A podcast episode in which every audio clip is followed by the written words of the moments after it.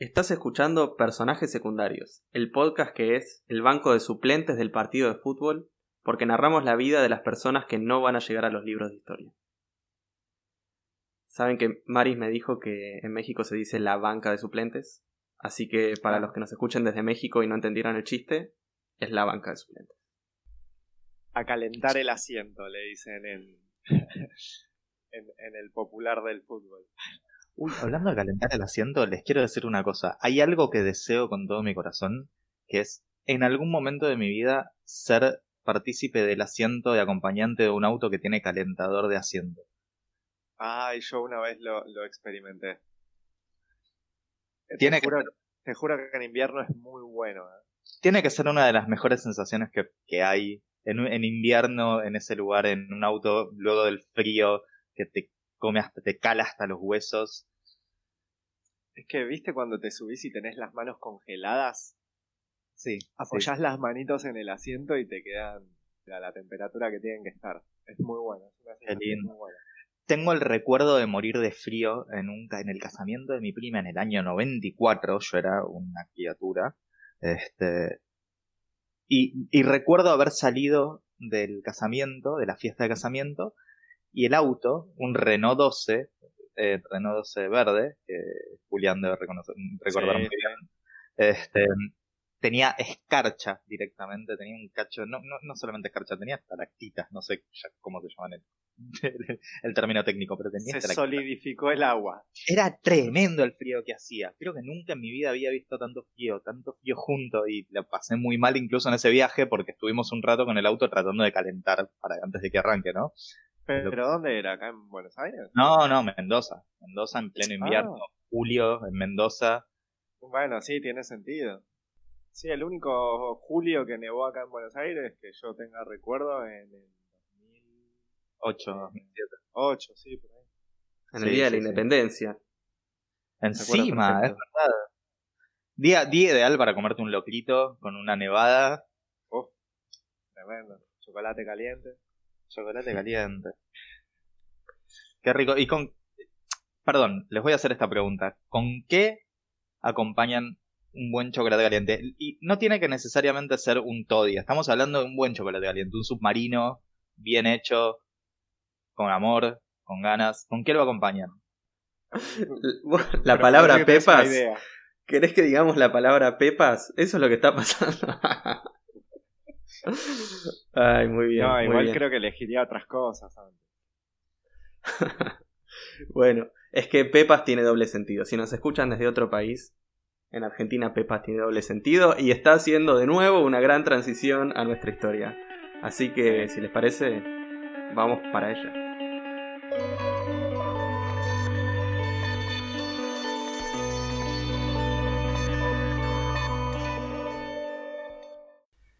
Les voy a contar la historia de un youtuber. No es de los youtubers más famosos, su canal la verdad es que no es de los más populares tampoco, hoy en día tiene un poco más de 500.000 suscriptores, y considerando que Locos por el Asado tiene casi 2 millones y es un tipo que cocina carne, bueno, este tranquilamente se lo puede considerar un personaje secundario, incluso en el mundo de los youtubers. Tiene un blog muy muy bueno, que alguna vez fue bastante famoso, también tiene un podcast tiene varios libros publicados. Así que, como se imaginan, es una persona que tiene algunas cosas para contar, ¿no? Con tanto contenido. Por ejemplo, como cuenta en la historia en uno de sus videos, sobre el día que estaba tranquilo en la cocina de su casa, de pronto sintió una explosión, la puerta de entrada salió volando por los aires y decenas de miembros de un escuadrón SWAT entraron y lo tiraron al suelo para arrestarlo. Me gusta. Esta historia de verdad, es de verdad, ¿eh? Sí. Eh, ya esa escena me, me, introdujo a una ficción que me interesa, quiero escucharla, pero sé que no es ficción, o sea que... No es ficción, pero no es una historia común y corriente de un youtuber. Es la historia de un blog, pero también es la historia de cómo un corredor de bolsa se convirtió en uno de los mayores distribuidores de droga de Estados Unidos. es increíble. ¿Por qué el mundo de la bolsa de digamos, de valores de Wall Street, porque si todos vimos Lobos de Wall Street y lo vimos a, eh, a DiCaprio tomando cocaína arriba de su chica. Se, ve que hay como una conexión ahí, ¿o no? Eh, y con la plata compraste la buena, qué sé yo. Es claro, sí. Me viene a la cabeza. Sí, puede ser. Pero viste que es como algo bien de. Porque uno, la cocaína, ¿con qué la asocia más? ¿Con un rockstar? ¿Sabes que no? ¿Sabes que yo te la asocio con gente de negocios y estudiantes de medicina? ¿Sabes qué? sí, porque escuché demasiadas historias de demasiada gente que tomaba merca, de estudiantes de medicina que tomaban merca, de, de, gente de, empresarios y, gente de startups incluso que, que nada, se papoteaban básicamente para, para seguir de gira, para hacer cosas, para eso, no sé, seguir de gira, básicamente. Este, pero los rockstars hoy por hoy, si bien los asocias con eso, creo que se asocia con el viejo rockstar, tirale con un... Y fueron los pioneros. Y fueron los pioneros. Pero del LSD, ¿no? Volviendo al, a la transición que nos hizo Fede, en el viejo rockstar era el LSD para mí. Los 60 abrieron la puerta de, las puertas de la percepción, ¿no? Como dice... Sí. sí. Igual en este caso van a ver que tampoco es cocaína. En este caso. Ah, bueno. Bueno, no, me quiero adelantar, no me quiero adelantar porque se sale. Bueno, se sale un poco de lo esperable en este caso. Van a ver. Así que bueno, sin más, les presento la historia de John Atwood o el youtuber de las mil vidas. Ajá. John nació en octubre de 1968 en una ciudad, bueno, en un pueblo industrial cerca de Liverpool, en Inglaterra. A los 14 años vio algunas películas que hablaban sobre el mercado de capitales y le encantó. O sea, estamos hablando de principios de los 80. La generación X, ustedes saben que amaba esa cultura. Imagínense eh, Michael Douglas en la película Wall Street con la camisa, los tiradores. Esa película sale un poco después igual, pero no importa. Es, la cultura. Imagínense eh, oficinas con muchos teléfonos, gente hablando a la vez. Imagínense esas primeras computadoras con, con el DOS, no sé qué, tendrían. Eh, y, y, bueno, imagínense personas estresadas viendo los precios de las acciones, desplazándose en una marquesina, todo eso. Imagínense todo eso este muchacho de 14 años ve esas imágenes y le picó el, gusanito este de comprar, comprar, vender, vender. Le encantó y decidió que quería dedicarse a eso. Y que quería volverse un magnate de las inversiones. A los 14 años. No sé, no, sé que La vio pronto, digamos. Sí, la, mejor que nosotros seguro. No sé qué hacían ustedes a los 14. Yo creo que que estaba un poquito lejos de, entender algo de eso. Complicado, pero admiro mucho el pensamiento de quiero ser un magnate y conseguirlo. Sí. quiero hacerlo porque mm, yo creo que con suerte estaba pensando en quiero poder vivir solo en algún momento de mi vida. Quiero poder cambiarme la curita solo. sí. No, supongo que, que uno a los 14 está como puteando por la escuela secundaria, que tiene que estudiar cuando en realidad tenés ganas de, estar tirado panza arriba y aprovechar los días lindos en el verano. Eh, pero bueno, sí. Por ahí mi sueño a esa edad pasaba más por ser una estrella de rock que por ser un magnate de los negocios. Vimos las películas equivocadas. Claro, distintas películas. bueno, pero este tipo tan decidido estaba que empezó a tener una, educación autodidacta ¿no? sobre este tema. Leía libros, leía el Financial Times durante el almuerzo en el colegio. Tenía, tenía algunos profesores que lo ayudaban a entender los conceptos más complicados. Y así se fue formando, al principio solo, y a los 16 años hizo su primera inversión. ¿Quieren saber cómo le fue? Por favor. Bueno, ya este, estamos en el año 1984. Inglaterra está bajo la administración de Margaret Thatcher. Se acordarán. Eh, bueno, tristemente se Neoliberalismo. Exacto. Una mujer conservadora. Y por lo tanto, es eso. La, la economía viró a una política de corte bien liberal.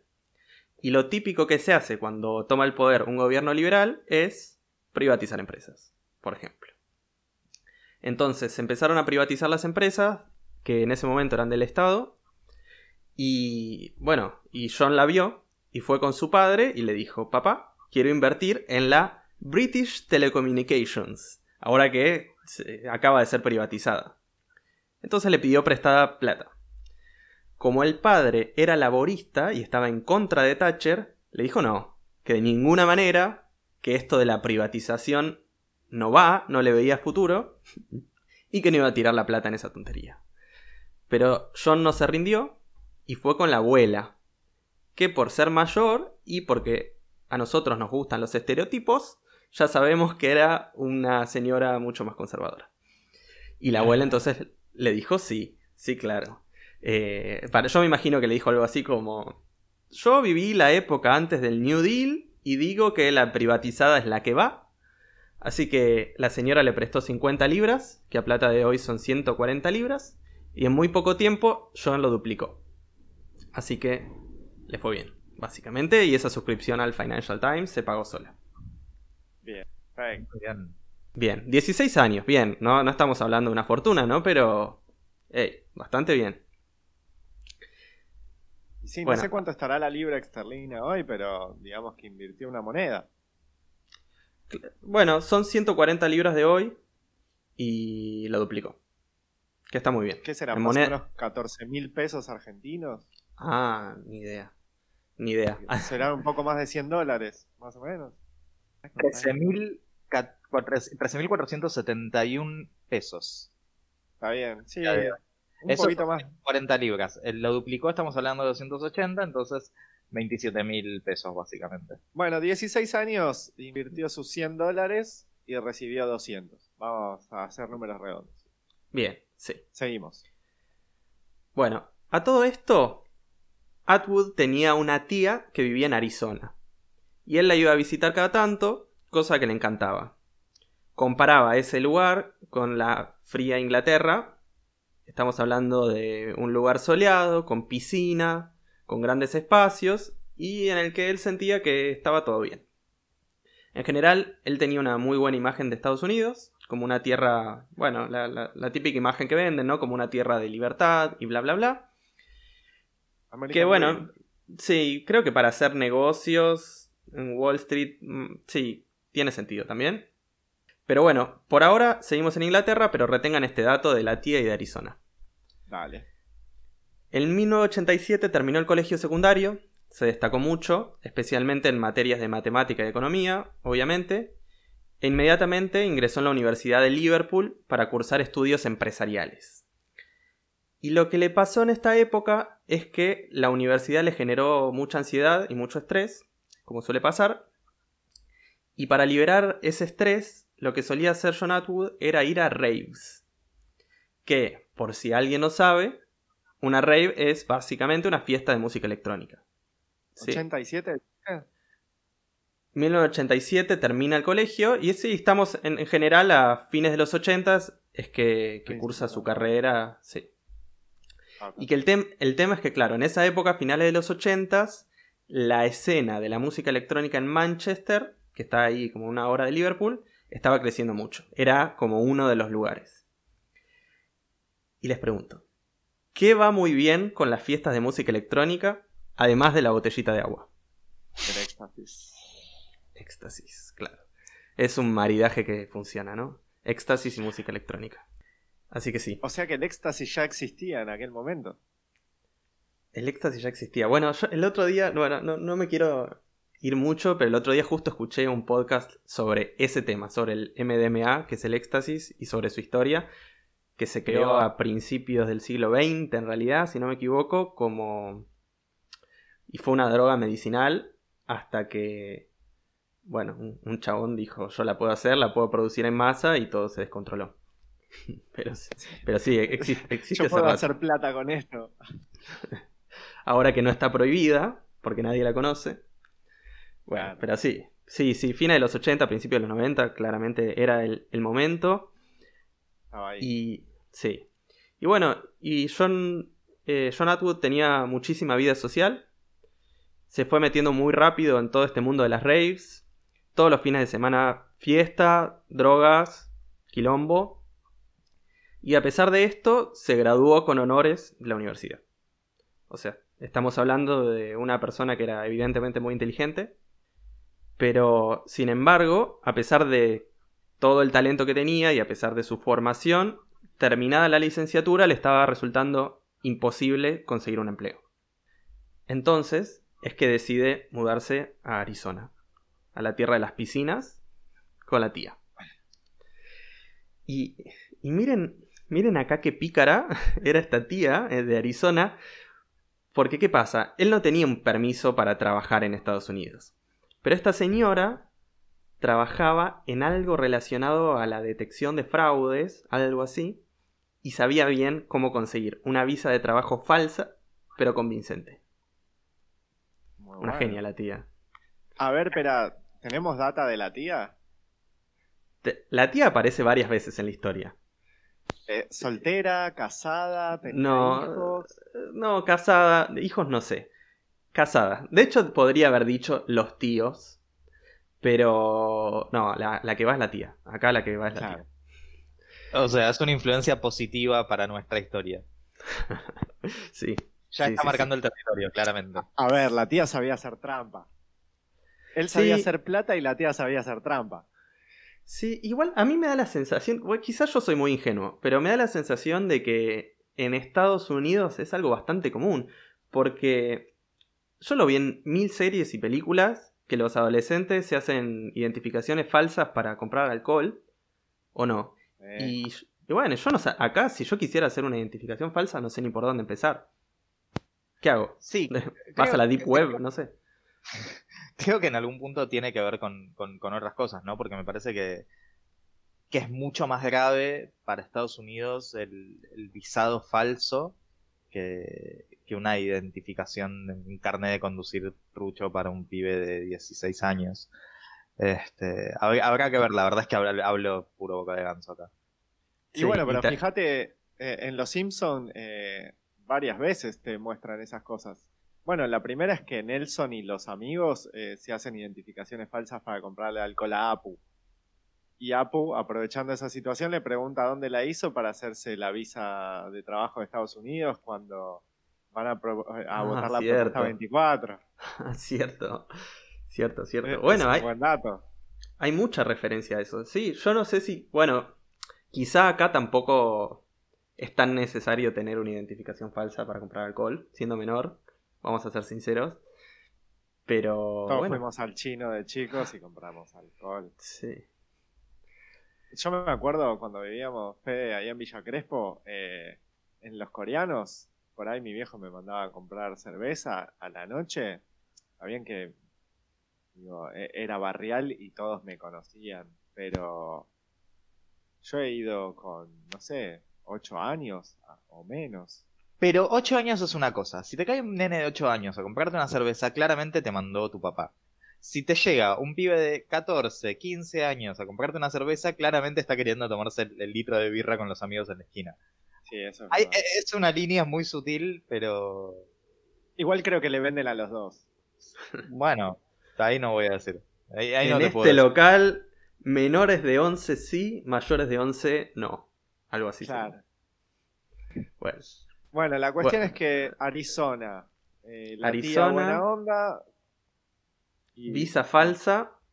y ahí sí consigue su trabajo como corredor de bolsa a comisión. O sea, cuanto más y mejor trabajara, más y mejor ganaba. No le iba mal al principio, pero bueno, tampoco es que hacía una fortuna. Tenía que trabajar muchísimo todo el día haciendo y atendiendo llamadas, otra vez esto, compra, vende, compra, vende.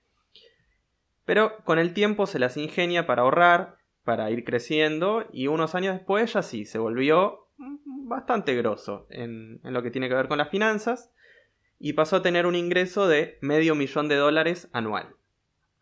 Que no está nada mal. No está nada mal. No, sé en Estados Unidos. Sí, sí. Está muy bien. ¿Está bien? Sí, está muy bien. No, es un magnate de Wall Street, pero está muy bien. Medio millón de dólares anual. Ingreso propio, ¿eh? Está bien. El tema acá es que seguía con ese ritmo de trabajo años después de muchas horas, horas muy agotadoras en la oficina, y como había pasado años atrás en la época de la universidad, John se nos volvió a estresar.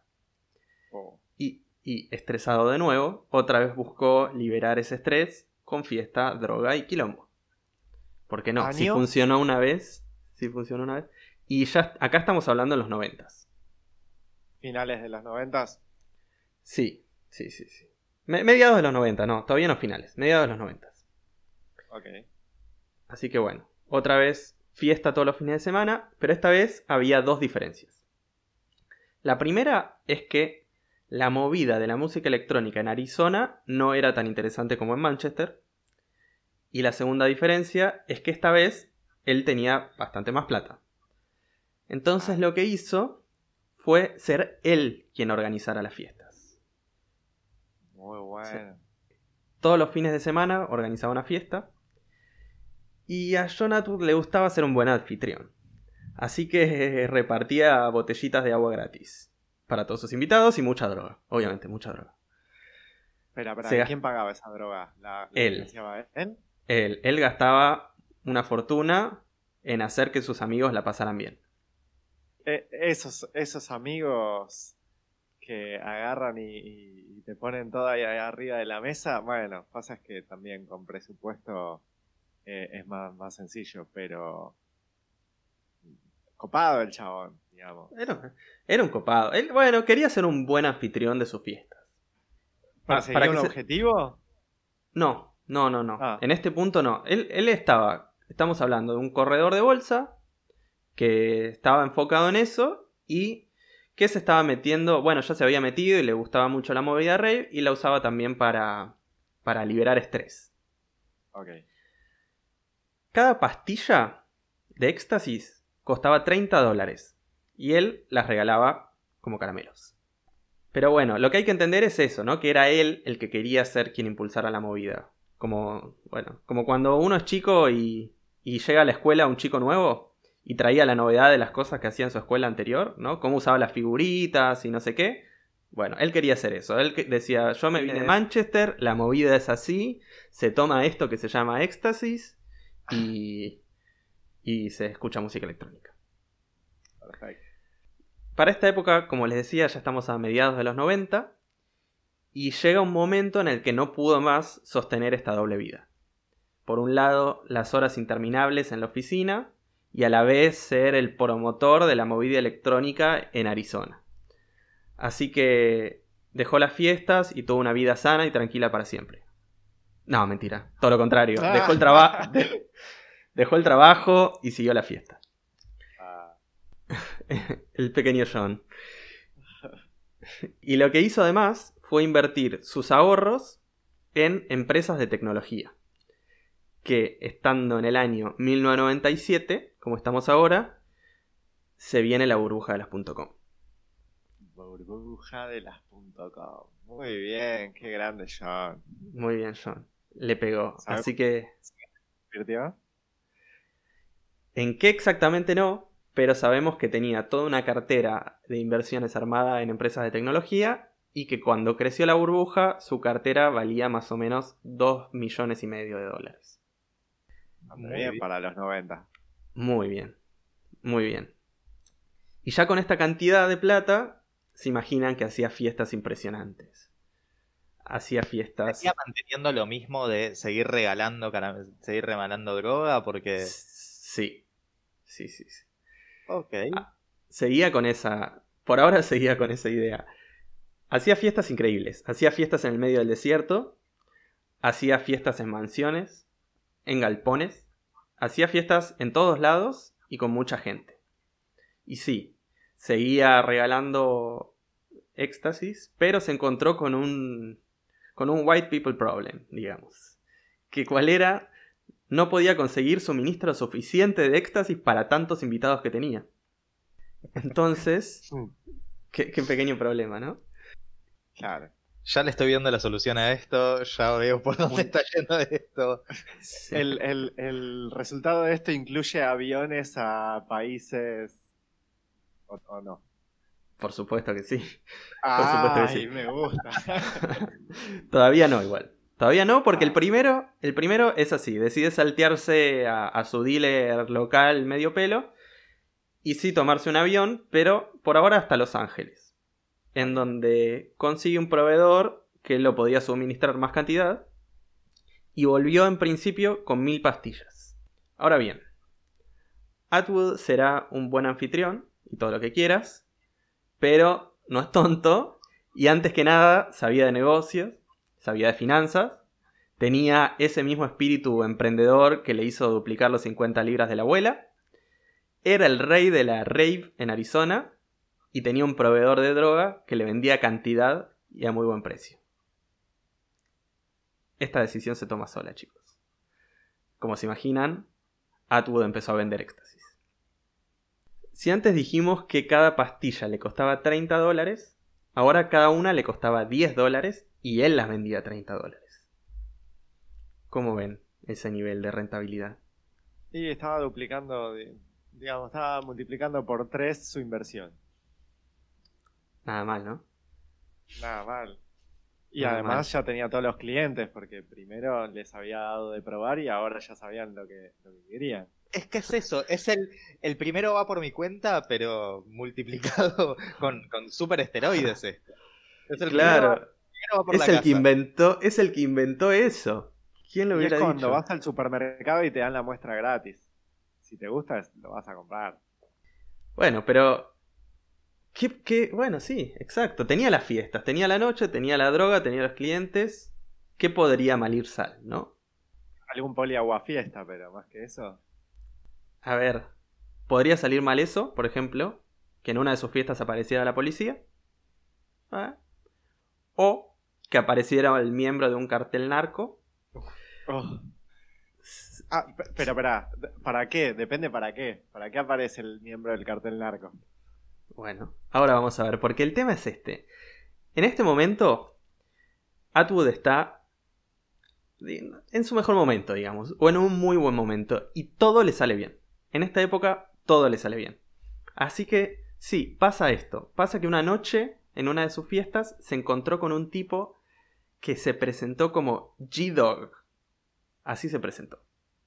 Era un latino morochón, tatuado, musculoso, que era miembro de un cartel narco, pero de los de verdad. No eso que hacía él.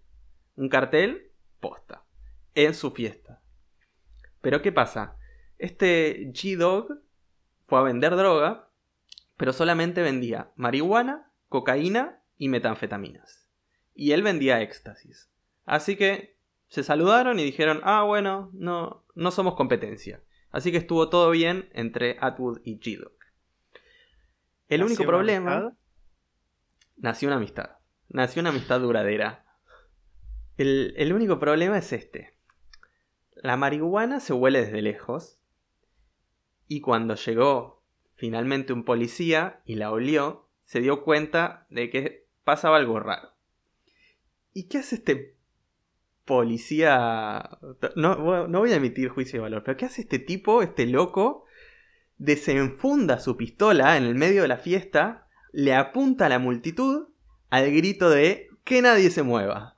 Que nadie se mueva, nadie se va a ningún lugar. ¿Y qué hace G-Dog, que era un tipo rudo, de verdad? También saca su pistola, porque obviamente estaba armado. Le, le apunta al policía y le dice algo así como, vos no vas a ningún lado, guacho. Sí, no, obviamente. No, dice guacho porque no estaba en Argentina, pero es la traducción que, que a mí me gustó. En este momento la multitud entra en pánico, todos empiezan a correr por todos lados y entre el lío, Atwood y sus amigos lograron escapar y lograron esconderse en un departamento de ahí, como de un complejo que había por ahí. Pero la policía de Arizona no se queda tranquila. Empezaron a sobrevolar la zona con helicópteros, empezaron a tocar la puerta de, de cada uno de esos departamentos para intentar encontrar sospechosos. Así que Atwood y sus amigos estaban ahí, me imagino como expectantes, ¿no? Con miedo, en silencio, seguramente también con un poquito de paranoia bajo los efectos de alguna de estas drogas.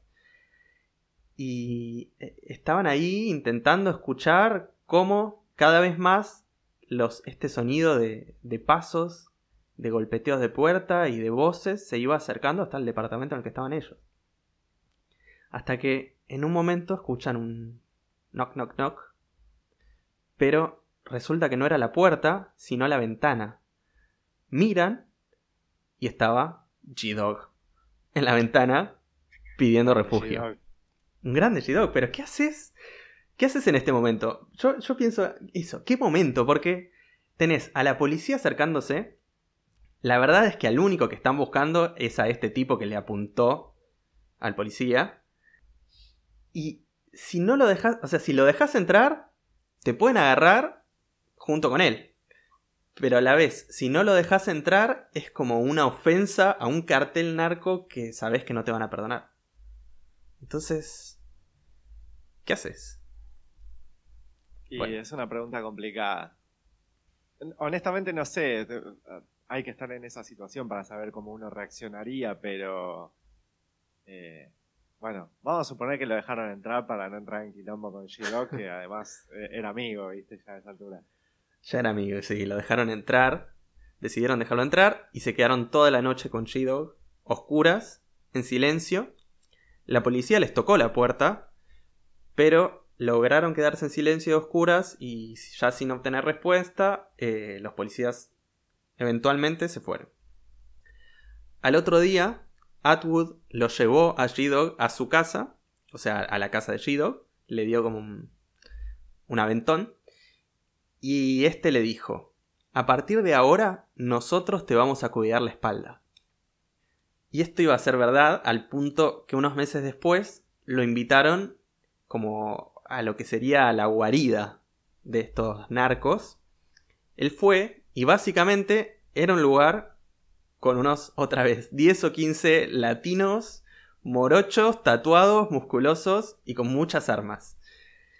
Había una pantalla que mostraba las imágenes de la cámara de seguridad de los alrededores. Y, otra vez, como nos gustan los estereotipos, tenían el televisor más grande que había visto en toda su vida.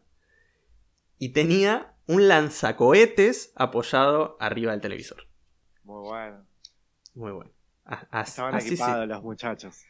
Y así sí es una guarida narco, me imagino. Un, un televisor si no hay un lanzacohetes, no es una guarida.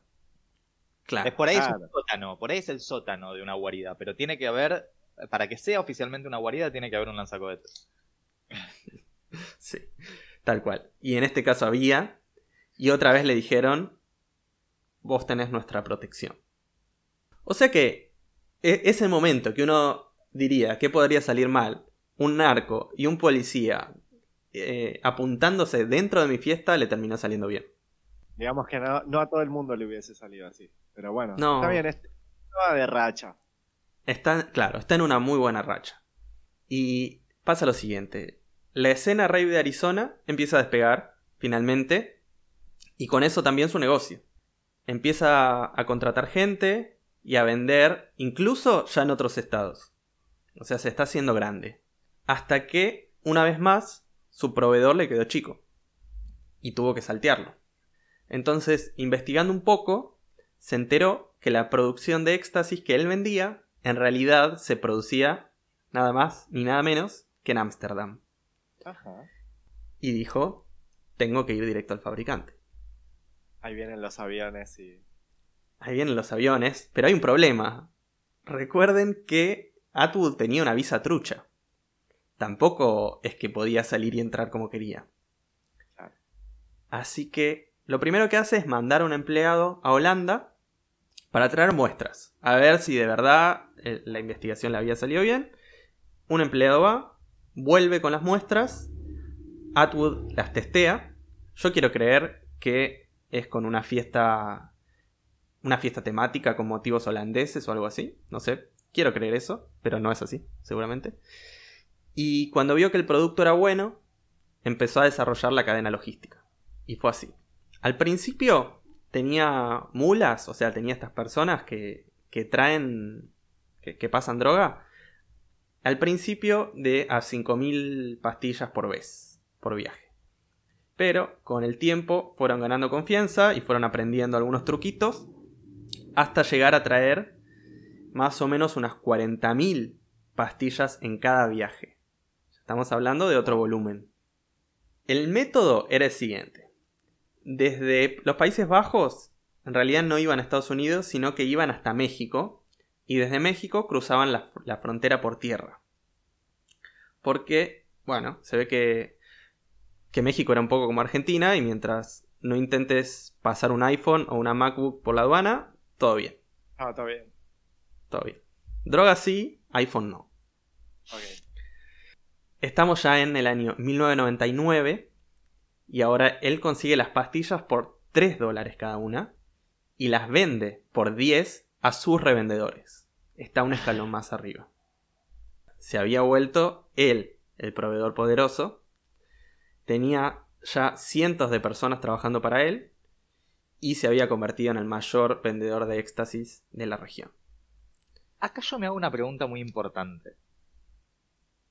Es un tipo que arrancó queriendo hacer negocios, pero llegás a ese punto. ¿Cómo te enfrentás a estar en esa posición? Eso es lo que más me intriga, ¿no? ¿Cómo te enfrentás que de repente no solamente estás haciendo una tramollita chiquita de ser ilegal para poder conseguir un laburo a ser básicamente un caponarco? Este, es- eso es lo que me sorprende, ¿no? ¿Cuál, ¿Cuál será la situación que viven ahí, ¿no? En la cabeza de... En este momento soy todo esto. ¿Les pasa por la cabeza un segundo él? Che, por ahí le estoy cagando fiero en algún momento, en algún lugar. ¿Les pasará por la cabeza? Y yo creo Y- que una cosa lleva a la otra. Yo creo que es una cosa lleva a la otra y cuando te quisiste dar cuenta ya estás hasta la muela. Yo me imagino, ¿vieron en esos consejos para emprendedores que dicen, emprende con tu pasión? O sea, primero tené la pasión y después trata de hacer un negocio con eso. Bueno, acá lo hizo al pie de la letra. Primero tuvo la pasión de la rave, el éxtasis, y después ya le era inevitable hacer negocio. Decía, tengo los clientes, tengo el producto, ya está.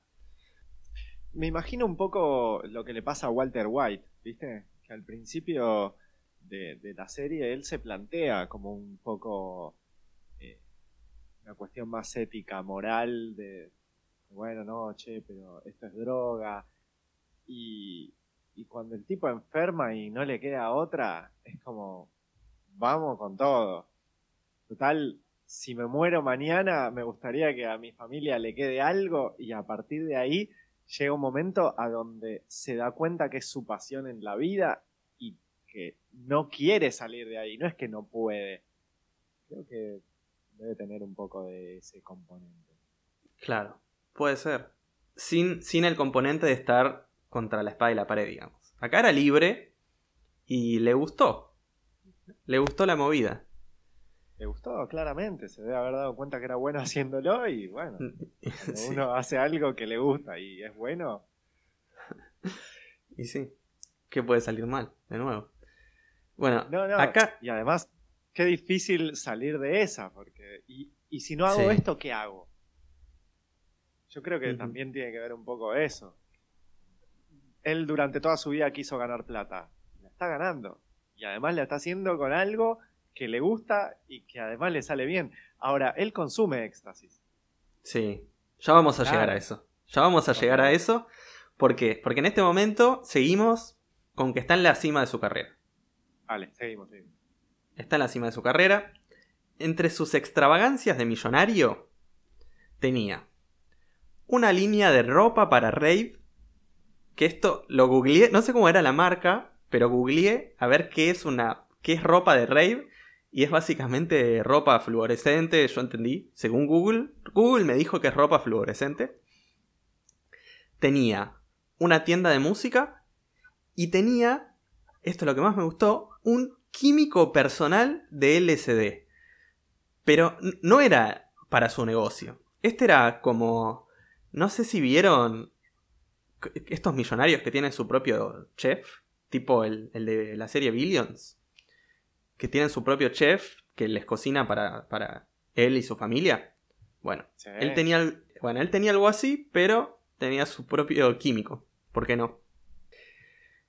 En este momento vivía con su esposa, que era una actriz porno, en una...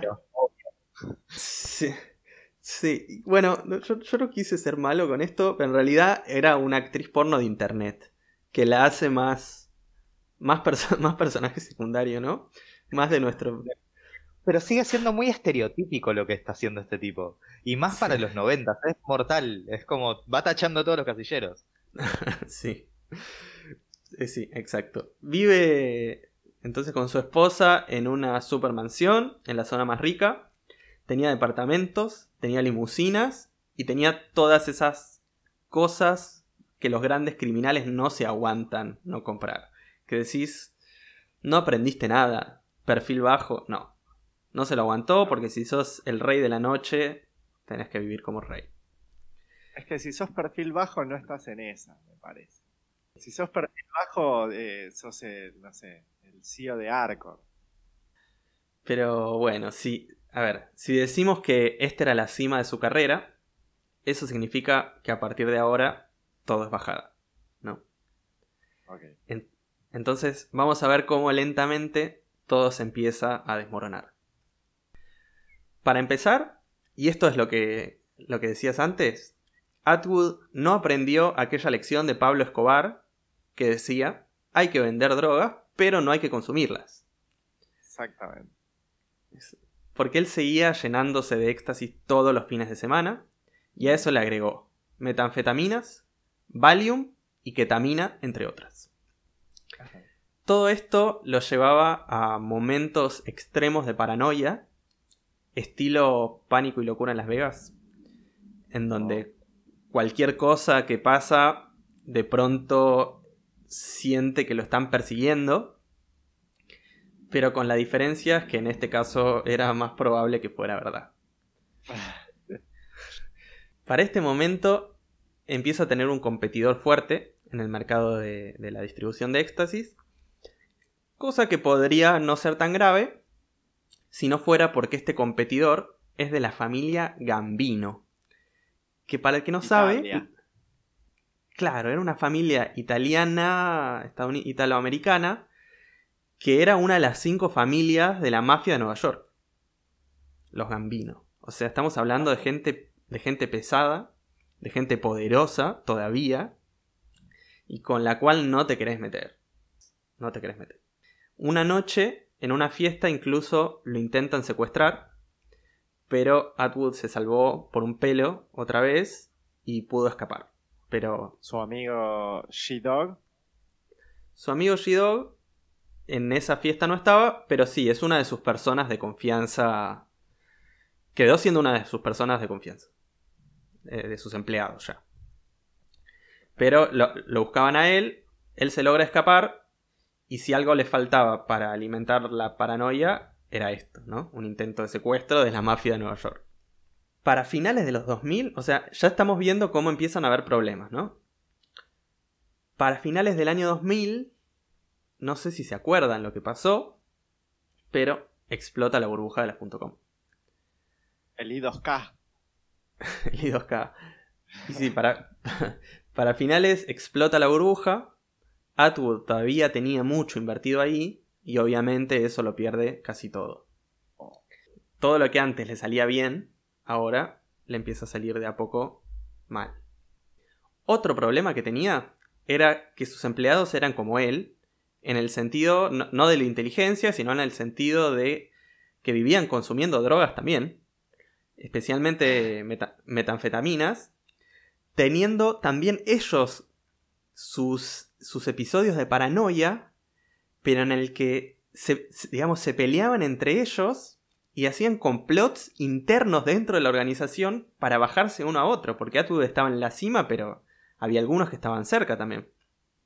Entonces, eso hacía que él tuviera que estar encima todo el tiempo para evitar que la organización se derrumbara ya desde adentro. Y encima también, cada vez más pasaba que estos empleados eran atrapados moviendo droga en los aeropuertos, cosa que ponía en peligro toda la operación. Se le estaba empezando a desmadrar la, digamos, la pata económica, se le estaba empezando a desmadrar la organización y además la policía que lo venía persiguiendo pero zafaba, se le cortó esa racha.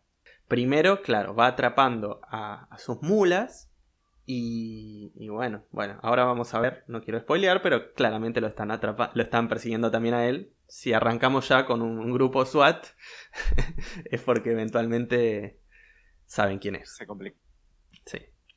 Su imperio y su vida iban cayendo en picada. Y en este momento, Atwood se enamora de Claudia. Ya, ya, ya no estamos más con la esposa actriz porno, porque Claudia era una chica que era todo lo contrario a él. No tenía nada que ver con la escena rape y no estaba para nada interesada en una vida peligrosa. Y vieron cómo es esto de, del amor, que medio que uno hace cualquier cosa, ¿no? En ese estado. Y se ve que un poco era lo que él necesitaba en este momento. Porque lo que la mafia de Nueva York no logró, que era sacarlo del negocio, lo logra su nueva novia. Claudia lo convence de dejar ese estilo de vida y John de a poco empieza a bajar el consumo de drogas y fue de a poco también cortando las conexiones con su propia organización, ¿no? Con cada, cada conexión que tenía, de a poquito las fue cortando. ¿Y de billetera cómo andaba en ese momento? De billetera andaba bien. Obviamente perdió mucho con, con lo de la burbuja y con sus inversiones, pero estamos hablando de un tipo que hizo millones pero no, digamos, estaba en una situación bien económica y tenía chance todavía de salir de esa. Sí, yo me imagino que lo que pensó es que, que la vida es un gran casino, de alguna manera, y el secreto para ganarle al casino es retirarte cuando todavía estás ganando. Porque si no, si seguís jugando sin parar, a la larga la casa siempre gana. Clarísimo. Clarísimo, esa era la idea. Pero lamentablemente para él ya era demasiado tarde no tenía las fichas en la mano y su suerte estaba echada. Así que esta vez no le iba a salir la tirada que él necesitaba, porque hacía varios años que la DEA, tanto la DEA como la policía de Arizona, lo venían siguiendo. Habían llegado incluso a meterle agentes encubiertos en su organización, así que tenían unas cuantas horas de grabaciones incriminatorias, además de decenas de testigos dispuestos a declarar. Y en el año 2002, cuando él ya estaba llevando una vida tranquila y creía que se había podido retirar del negocio, finalmente fue arrestado. Perdió todos los bienes que tenía, fueron todos incautados por la policía de Arizona y a él lo metieron en la cárcel. Como ven? Tremendo. Sí, sí, encima en la cárcel de ilegal. Ahí, porque ya tiene que haber dado cuenta de lo de la visa, me imagino. O todavía no. No lo sé. Supongo que es el menor de los problemas en este punto. Si fuiste el capo de una organización criminal. Pero por ahí. Que le... iba a ir igual. Eh, claro, el tema es cuántos años le ponen encima ahora, nada más. Y bueno. Bueno. Vamos a ver. Pero. A ver, este podría ser tranquilamente el final de la historia de John Atwood. Pero yo arranqué diciendo que era un youtuber, que yo iba a contar la historia de un youtuber. Sí. Y hasta, hasta ahora no vimos nada de eso. No, no. Bueno, ¿qué pasa? Resulta que la vida en prisión era terrible, pero terrible en serio. Todos sabemos que es terrible, pero era terrible en serio. Hay un montón de información sobre esto y la verdad es que la mayoría la dejé afuera porque si no este programa se iba a volver demasiado denso, pero créanme que era lo peor. Básicamente, los guardias eran sádicos y violentos. Su celda durante los primeros dos años era inhumanamente chica. El calor era insoportable. Estamos hablando de 50 grados. La comida estaba podrida, mohosa y con ratas. El resto de los presos eran violentos. Y tanto las puñaladas como las violaciones eran moneda corriente. Durísimo. O sea que pasó de pasarla muy bien a pasarla muy mal. Pasó a un infierno. Y para lidiar con esto, Atwood empezó a escribir un diario. Que no era un cuadernito, sino que tenía un consiguió un lápiz y cada pedacito de papel que encontraba, él escribía sus experiencias dentro de esta prisión. Y cada tanto lo visitaba su tía. Volvió la tía, esa misma que, que se lo trajo a Arizona y que le había conseguido una visa de trabajo falsa. Y lo que hacían era, él le daba estos pedacitos de papel que escribía, ella llegaba a su casa, los pasaba a computadora y se los mandaba por mail al padre de John en Inglaterra. Al leer estos textos, el padre de John decidió abrir un blog para publicarlos. El blog se llamaba, mejor dicho, se llama El diario de prisión de John. Y él posteaba todos los contenidos que su hijo escribía. Pero en este caso el nombre John está escrito diferente. Porque lo que pasaba es que por el tipo de contenido que subía, que era mucho de denuncia, tenían miedo que los guardias se enteraran y tomaran represalias. Así Ah, que, mientras él estuvo encarcelado, el diario era completamente anónimo. Eventualmente este blog se hizo popular y llamó la atención de los medios, más que nada porque exponía estas condiciones terribles y peligrosas que se vivían en, en una prisión. Y si les parece, les voy a leer una cita de este diario, de este blog. Dice, 18 de marzo de 2004. Una de las cosas inquietantes de la vida en los pabellones es que la prisión puede desarraigarlo al azar y trasplantarlo a un nuevo entorno en cualquier momento. Durante mi estadía de dos años me han movido varias veces. Una nueva celda equivale a una nueva guarnición de cucarachas para la batalla. Y he aprendido a viajar armado con suficiente pasta de dientes para bloquear los puntos de entrada de las cucarachas de manera efectiva. El martes trasladaron nuestro pabellón a un piso diferente y utilicé todo mi stock de pasta de dientes para sellar las grietas en las paredes. La celda fue fortificada rápida y expertamente contra el enemigo. Esa noche admiré el ambiente libre de insectos, disfruté el aroma fresco de menta de la habitación y dormí profundamente. Poco sabía que la prisión estaba a punto de sabotear mi arduo trabajo. El miércoles me trasladaron de nuevo a mi piso original, uno de los pabellones más infestados del edificio. Completamente desarmado, miré impotente mientras las cucarachas me evaluaban desde la miríada de grietas en las paredes. Sabía que tan pronto como se apagaran las luces, estaba condenado. Mi compañero de celda, Mark, y yo no dormimos. Nos quedamos despiertos viendo las legiones de cucarachas conquistar la habitación, reuniéndose lentamente en números más grandes a nuestro alrededor, pululaban por el suelo, los muros, el techo, nuestras bolsas y finalmente nuestras literas. Tremendo. Durísimo. Durísimo, pero esta, esta, créanme que es la cita menos repugnante que encontré. Porque me la verdad me abstuve de traer lo peor. Me abstuve de traer cualquier cita que hablara de los inodoros. Para que los oyentes no la pasen tan mal. Pero son tremendas, son espantosas. Bueno, acá vuelvo a una de las. de- al tema de las condenas y los años de condena. Porque todo este tiempo en realidad John estaba sin condena, esperando el juicio. Pero después de un par de años, viviendo así, decide aceptar un trato, se declara culpable y queda con una condena de nueve años y medio de prisión. Lo cual es una ganga, porque la pena máxima por la que lo acusaban era de 200 años. Así que nueve Sí. años y medio. Wow. O sea, tanto había hecho que eran 200 años. Claro, sí, con todo lo que se armó, con todo el imperio que se armó, era casi inevitable que fueran, que, que fueran a por ese número. Que, que haya logrado nueve años es como los poderes de negociación de este muchacho. Sí, es un éxito. La Y verdad debía es que... tener algunos recursos y me imagino que los abogados deben haber movido su lobby dentro de la justicia como para poder destrabar esa situación. Sí, no tenía tanto. A ver, él había perdido. Su fortuna la perdió. La perdió por Ah, completo cuando lo meten preso.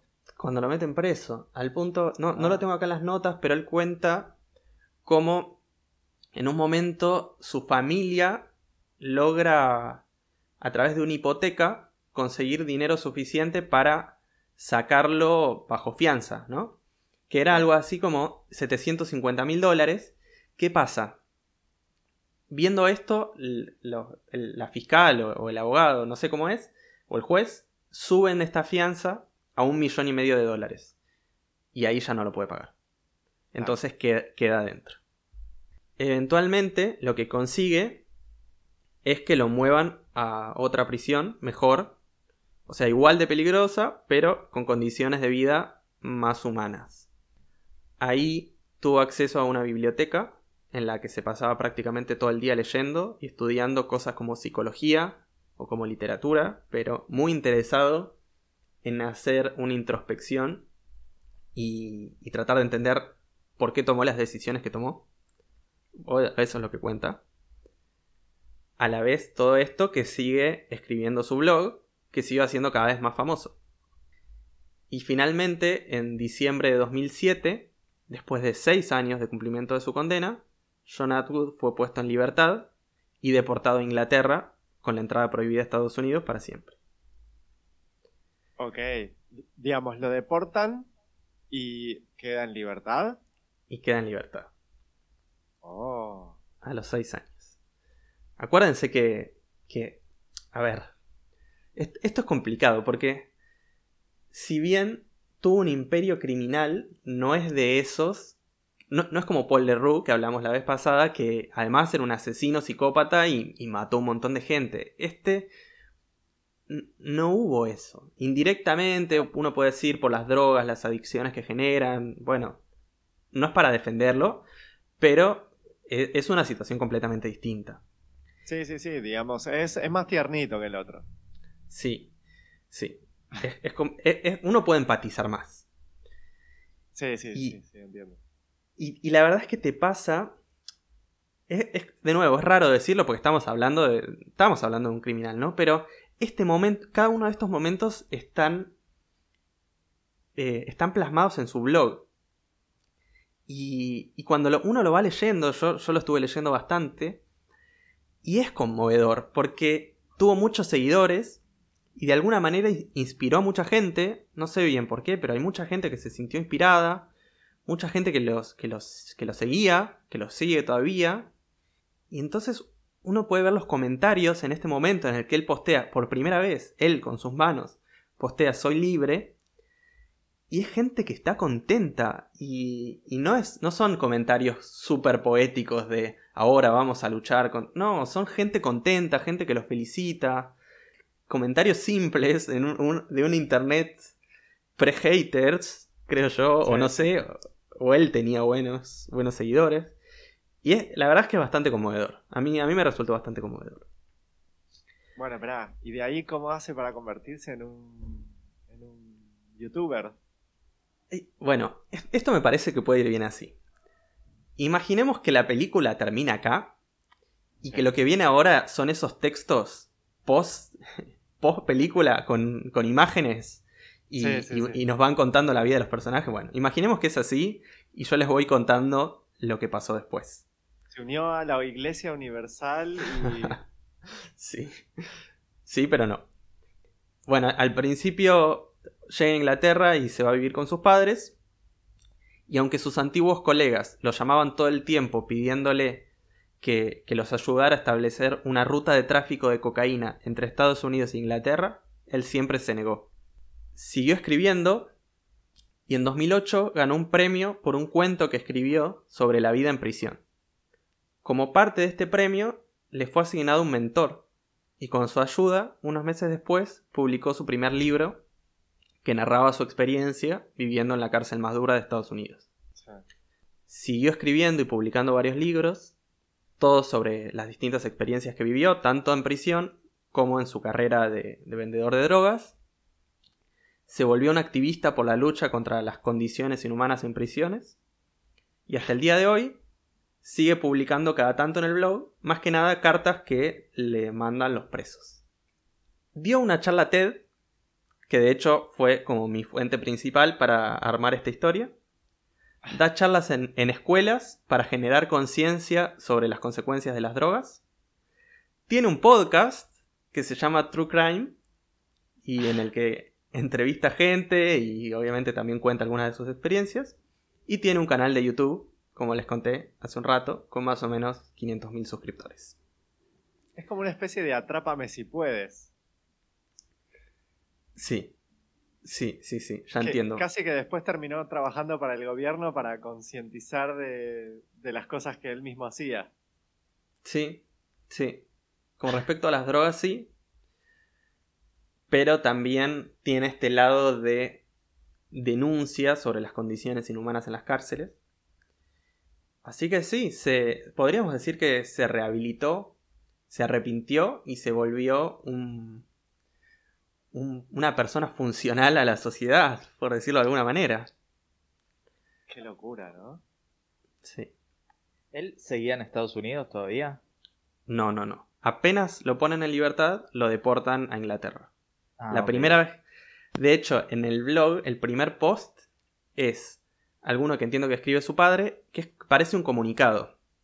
En donde dice, bueno, eh, a John lo, lo pusieron en libertad y por ahora está incomunicado y estaba como en una especie de, de transición que duró un par de días hasta que llegó a Inglaterra.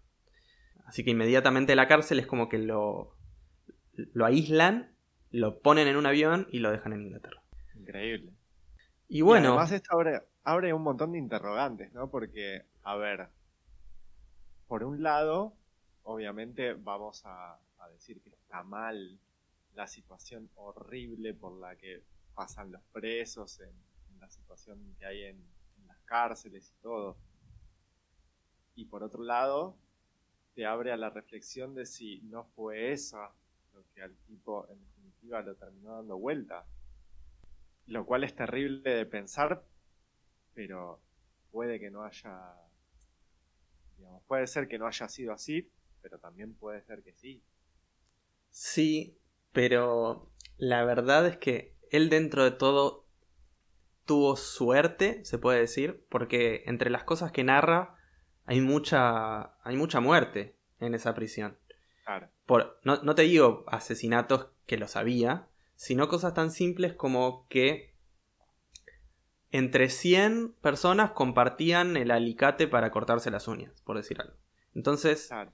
inmediatamente se- las condiciones de higiene eran pésimas y la comunicación sobre él, porque era de alguna manera una persona muy educada, pero no todos son así y, y no había ningún tipo de control de higiene, entonces las enfermedades se hacían un festín. Ahora que estamos en medio de una pandemia y que entendemos también lo peligroso que es eso, no tener ningún tipo de conocimiento y no tener ningún tipo de resguardo, se imaginan que generó enfermedades, muertes y las condiciones de, en las que era la enfermería ahí también eran terribles. No, no, ni hablar. O sea, todas las violaciones a los derechos humanos estaban ahí, Sí, claramente. Pero qué increíble como eso lo terminó dando vuelta. Digo, no deja de llamarme la atención justamente ese punto. y sí, es verdad. Eso es Igual, verdad. si empezamos por, por historia del capítulo pasado y esta, no quiero saber qué va a venir en la próxima, como que cada vez se va poniendo más picante. Sí, sí, sí, puede ser, puede ser. Yo, yo no lo pensé como una serie. La verdad, ustedes saben que yo en realidad de lo que quería hablar era de tecnología. A mí me gusta Sí, hablar de tecnología, entonces el- la vez pasada dije, bueno, voy a hablar de un cibercriminal porque su historia me parecía increíble. Y leyendo sobre Paul Leroux, terminé cayendo y encontrándome con la historia de John Atwood. Así que, como que, bueno, me llevó solo también a esta Entraste historia. por el lado youtuber de él y resulta que te enteraste que había todo un background. Impresionante, impresionante. Y por, e- por eso es que al capítulo lo llamé el youtuber de las mil vidas, porque la, la historia todavía no termina, pero digamos que termina así, que pasó de ser un estudiante modelo a un corredor de bolsa, de ser un drogadicto a ser dueño de un imperio de distribución, de ser un convicto a escritor, bloguero, podcaster y youtuber. No, la historia es tremenda. La verdad que es muy buena. Yo tengo una duda. Vos dijiste algo Vos dijiste, esto no terminó recién. No terminó Sí. P- porque sigue. Por lo que les decía, él... No, no es que yo... Nuestra historia terminó, pero la historia de John Atwood sigue y sigue muy activa. Ok, ¿y qué es eso de que lo tiraron al piso eh, la DEA? Porque no expandiste sobre eso y yo me quedé intrigado. Ah, bueno.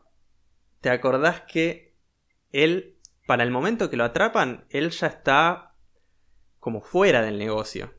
Entonces, él, cuenta, de hecho creo que es el primer, si entras a su canal de YouTube, es el primer video en el que te aparece en el que él cuenta esto, que estaba cocinando en su casa, tranquilo, con su novia, de pronto escucha algunos ruidos, mira por la ventana, ve, ve movimiento de gente y de pronto explota la puerta. Y ahí empieza a entrar una horda de un comando SWAT a agarrarlo y, y a meterlo preso en su propia casa. Ah, ok, yo pensé, pensé que ese momento iba a venir después como youtuber y me venía esperando el momento de la explosión Ah. youtuber. Me lo esperaba ahí. Está bien, está muy bien. Está muy bien. No, la parte de youtuber es la parte tiernita. Sí, sí, sí, ya lo agarraron flojito ahí. Bueno, veamos qué, qué nos depara el próximo capítulo. Bueno, hasta la próxima entonces. Hasta la próxima.